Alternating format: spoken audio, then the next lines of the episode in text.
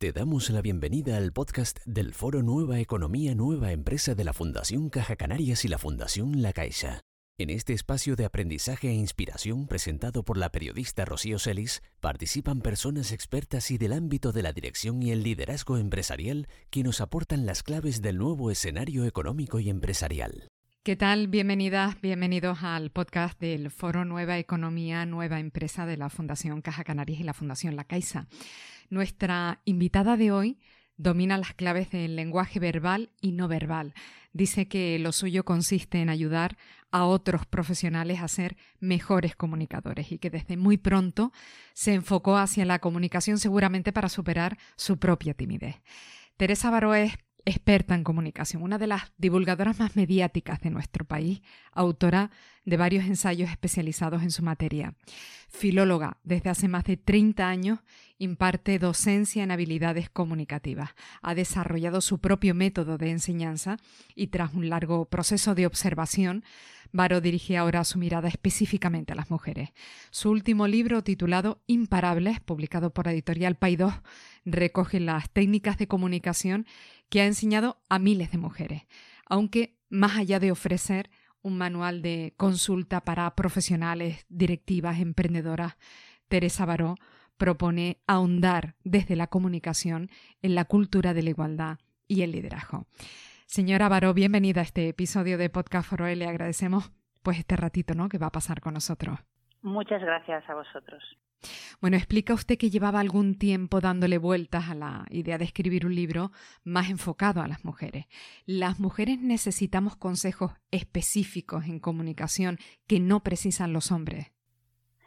Sí, y los hombres también necesitan unos consejos específicos, eso que conste. Lo que pasa es que este libro está pensado para que lo lean las mujeres, también mm. los hombres que quieran, pero sobre todo las mujeres porque muchas veces nos encontramos con limitaciones, con barreras, con dificultades y es cierto que son atribuibles a factores externos, a cómo es la sociedad, a cómo son las empresas, pero también hay una parte de la que no somos conscientes nosotras mismas, que viene de la educación, que viene de pues toda la socialización que hemos recibido durante toda la vida.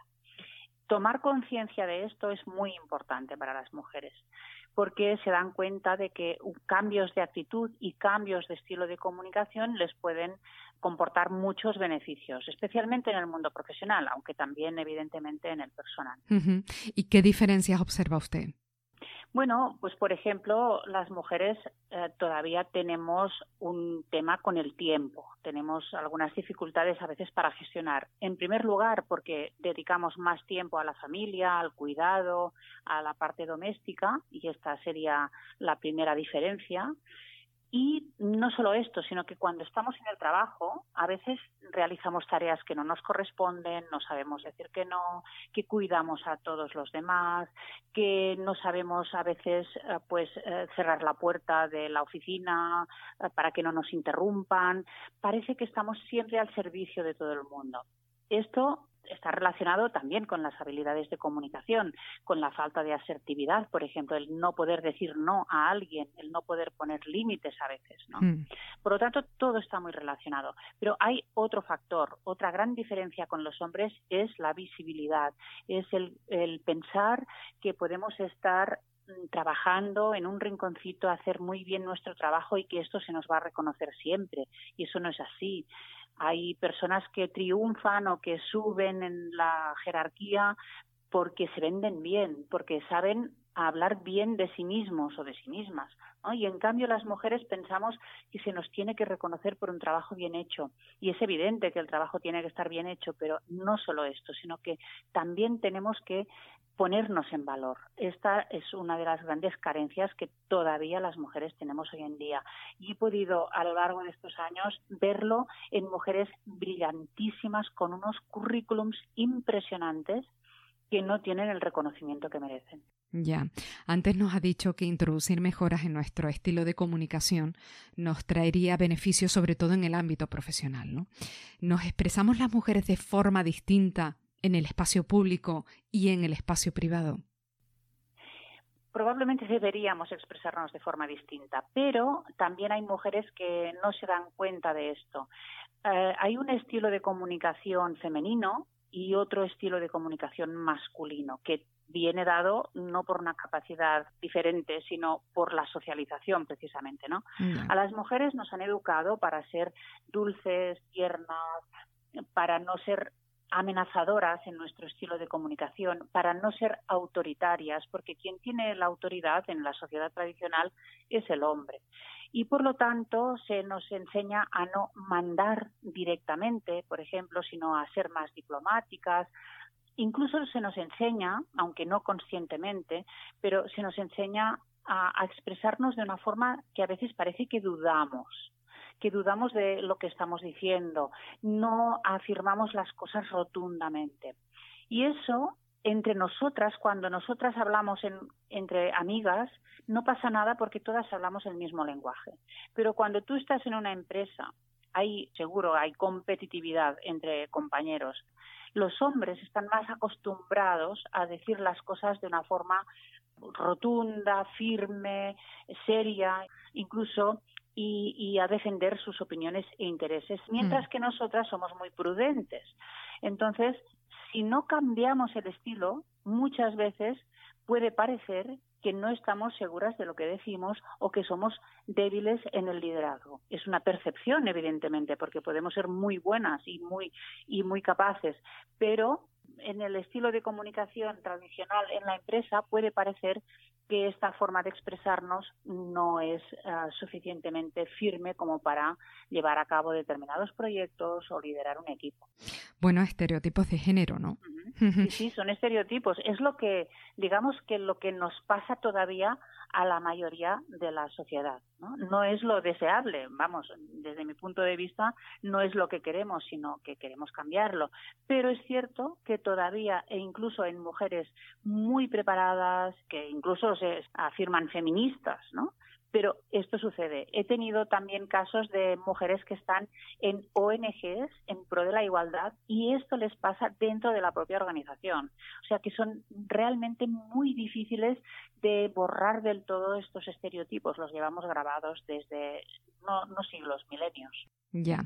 La comunicación es esencial entonces para construir la cultura de la igualdad. Sí, es eh, para mí fundamental porque tal como nos expresamos al final somos. ¿no?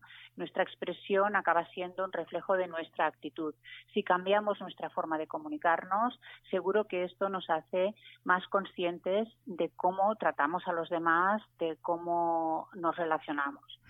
Y por eso también en este sentido creo que mi libro es muy importante que lo lean los hombres, y esto lo digo también eh, en el prólogo y al final y en varios momentos, porque aunque el libro está pensado para ayudar concretamente a las mujeres, si lo leen los hombres, nos podrán también ah, ayudar, podrán colaborar, podrán ser corresponsables de este cambio de estilo que tiene que ser mucho más en pro de la igualdad. Tiene que ser mucho más respetuoso, bueno, en definitiva, yo pienso que el liderazgo que todos queremos, ¿no? Este liderazgo constructivo, esta comunicación que no dependa del género, sino que dependa, en todo caso, de la valía de la persona. ¿Y por dónde empezamos a cambiar esto, señora Barón? Yo pongo aquí al inicio del libro tres grandes áreas. El primero es la gestión emocional y conocer las barreras propias, las creencias limitantes. Esto hay que saber identificarlo, pues por ejemplo el síndrome de la impostora, eh, muy conocido, el síndrome de Solomon, que es el miedo a brillar, este miedo a la visibilidad, al, pensar que los demás te van a criticar por ser buena y ser visible y darlo a conocer. Mm. Teresa, ¿qué es el síndrome de la impostora? Mira, el síndrome de la impostora es un síndrome que también puede tener los hombres, pero que normalmente afecta a las mujeres, que es pensar que los demás te reconocen eh, méritos o que has incluso triunfado en algún momento, pero que en realidad no te lo mereces que si alguien te propone ascender dentro de la empresa, por ejemplo, es alguien que no te conoce bien y, y, se está equivocando, porque en realidad tú no vales tanto. Y algún día, y estás sufriendo siempre porque algún día se darán cuenta de que eres una impostora, de que en el fondo no mereces lo que tienes. Y esto afecta a muchas mujeres, ¿no? Por eso, muchas mujeres también, cuando les ofrecen un puesto directivo, por ejemplo, o liderar un proyecto interesante, dicen, uy, no, yo no sé si estoy preparada para esto. Y en cambio, otras personas menos capaces, menos preparadas, sí lo aceptan. Ya, por eso en este libro partía usted de la hipótesis, es posible que a veces nosotras mismas nos coloquemos el techo de cristal. Correcto, sí, sí hay, no, no nos podemos culpar por ello, ¿eh? eso tiene que quedar claro, porque nosotras somos las primeras víctimas de esto. Pero es cierto que tenemos unos patrones adquiridos inconscientemente, involuntariamente, que nos frenan en momentos determinados. Eh, renunciamos a veces a posibilidades de promoción y es porque tenemos miedo de no dar la talla, por ejemplo, cuando los hombres en general están educados para aceptar todo tipo de retos. Y aparte de que normalmente a los hombres se les promociona por la posibilidad que tienen de éxito, es decir, por, porque se cree que tienen unas capacidades, mientras que a las mujeres muchas veces se les exige que lo hayan demostrado antes. ¿No? O sea que también en este sentido es un poco injusto el trato que recibimos. Pero lo peor que puede pasar es que nosotras mismas no nos postulemos para puestos superiores, no nos pongamos en valor, no seamos visibles en las reuniones, en los momentos clave, en los networkings, no queramos ir a dar una conferencia por miedo a esta visibilidad. O sea que, que nosotras mismas muchas veces nos ponemos estas, estos obstáculos y, no es culpa nuestra, es puramente el fruto de todo un proceso educativo. Disculpe, la interrumpí antes, nos hablaba del el cambio en la gestión emocional. ¿Cuáles serían los otros dos ámbitos de cambio? El otro es el de la gestión del tiempo. Tenemos que aprovechar mucho más nuestro tiempo para conseguir los objetivos que tengamos. Cada una tiene los suyos.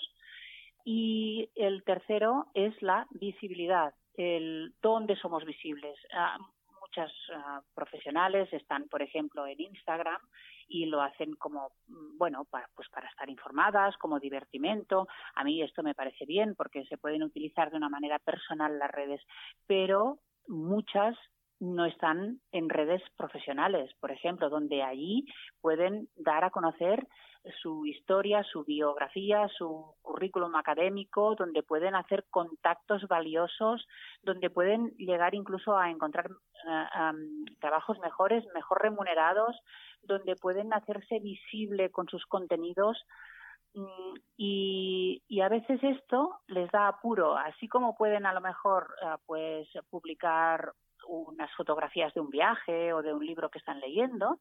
En cambio, ponerse en LinkedIn y opinar, ofrecer contenidos propios, eh, explicar que han ganado un premio, esto cuesta más, en general cuesta más. Mm, Todo está relacionado, fíjate que es si yo gestiono bien estas creencias limitantes y las supero, podré después tener más visibilidad, y además si tengo tiempo también para hacer estas cosas, para dedicarme a mi visibilidad, también tengo más opciones. Pero a veces entre el tiempo de casa, de la vida familiar y el tiempo que dedicamos al trabajo y a formarnos constantemente, no nos queda tiempo para vendernos. Y esta es una de las dificultades que tenemos. Denos algunas claves para diseñar la propia marca personal. Bueno, primero pensar qué queremos, ¿no? El tener unos objetivos claros, dónde quiero llegar y ser ambiciosas en esto, porque otro de los temas que nos ocurre es que no somos muy ambiciosas. A veces nos conformamos con cargos intermedios o con un trabajo que nos guste y nos dé un sueldo, pero como también nos han dicho que ganar dinero era malo, que eso lo hacen los hombres, o que ser ambiciosa es muy feo, pues claro, pues esto, aunque no queramos, nos va a limitar. ¿no? Ah, por lo tanto, lo primero es tener unos objetivos claros y además, como digo, mirar alto, ah, pensar que podemos hacerlo en función cada una de, su trayectoria, de sus capacidades, de lo que quiera hacer y a partir de aquí planificar. Pero lo importante es que cada semana deberíamos dedicar un tiempo a trabajar en esta marca personal. Primero pensar pues en eh, dónde tenemos que ser visibles. A veces solo tenemos que ser visibles en nuestro sector. Eh, no hace falta ser famosa, no hace falta estar en todas las redes, sino elegir bien cuáles son los ámbitos, los medios, los sectores, pero eh, de una forma inteligente podemos optimizar los recursos que tenemos para crear esta marca personal sólida y, con prestigio. Y, además de una forma interna y externa. A veces pensamos que lo de la marca personal es algo que es hacia el exterior, que tengo que salir en todas las redes o en televisión o publicar libros. No, empecemos por lo que tenemos más a mano y es internamente dentro de la propia organización yo tengo que hacerme visible, me tengo que crear la marca dentro de la empresa, sea mediana, grande, incluso si eres una emprendedora, pues también. Y es, tengo que hablar en las reuniones, tengo que opinar, tengo que mm, querer participar en nuevos proyectos, incluso a veces que no sean de mi propio departamento, sino hacer cosas transversales para que todo el mundo me conozca. Hay muchas formas dentro de la organización para ganar esta, esta presencia, este nombre también, ¿no? Eh, ligado eh, evidentemente a unos valores, a una calidad, a una excelencia de lo que estamos haciendo, que esto yo lo doy además eh, por supuesto en una mujer. Las mujeres trabajamos mucho, somos muy exigentes con nuestro trabajo y por lo tanto la calidad yo diría que está casi asegurada. Después lo que tenemos que hacer es vender ese trabajo. Señora Baroy, ¿qué es para usted una comunicación de calidad? ¿Cómo la definiría? Bien, la comunicación de calidad es la que realmente conecta a dos o más personas.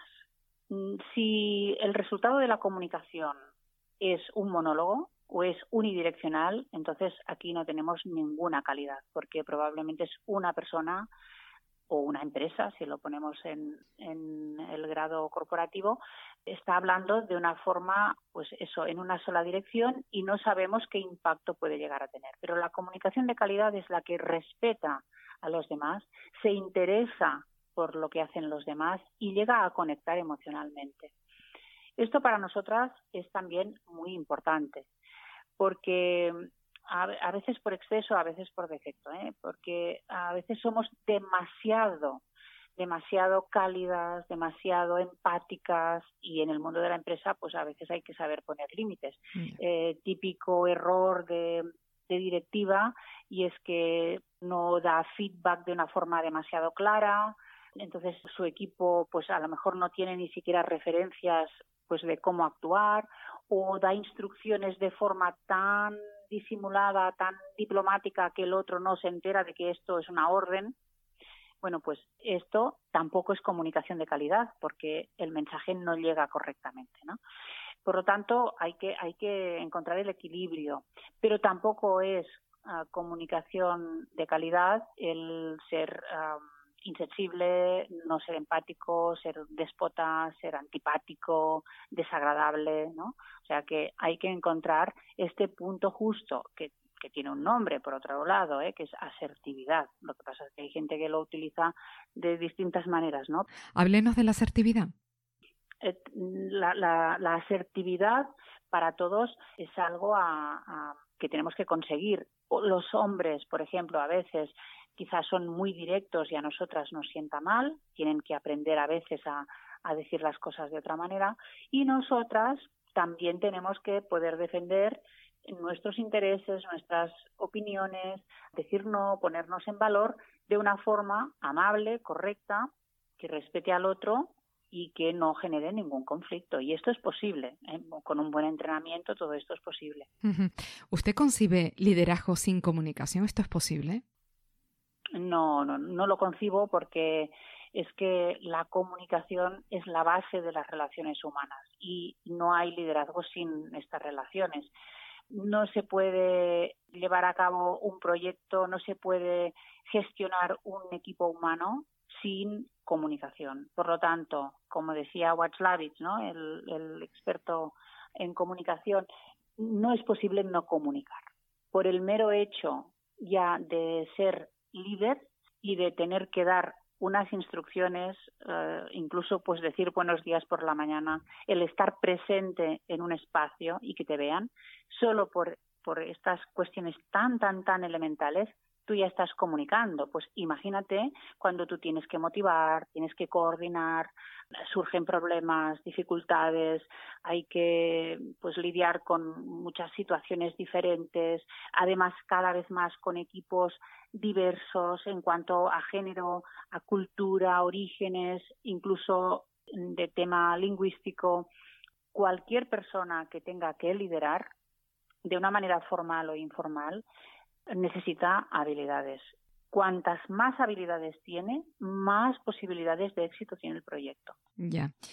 Teresa Baró, autora de Imparable. Le agradecemos mucho el tiempo que nos ha dedicado. Muy amable y hasta una próxima ocasión. Gracias. Encantada. Gracias a vosotros. Muchas gracias por escuchar los podcasts del Foro Nueva Economía Nueva Empresa de la Fundación Caja Canarias y la Fundación La Caixa un espacio de aprendizaje para ayudar a las personas y a las organizaciones a dar respuesta ante los desafíos de adaptación al nuevo escenario económico y empresarial que se viene definiendo. Te esperamos en nuestro próximo episodio de Podcast Foroe.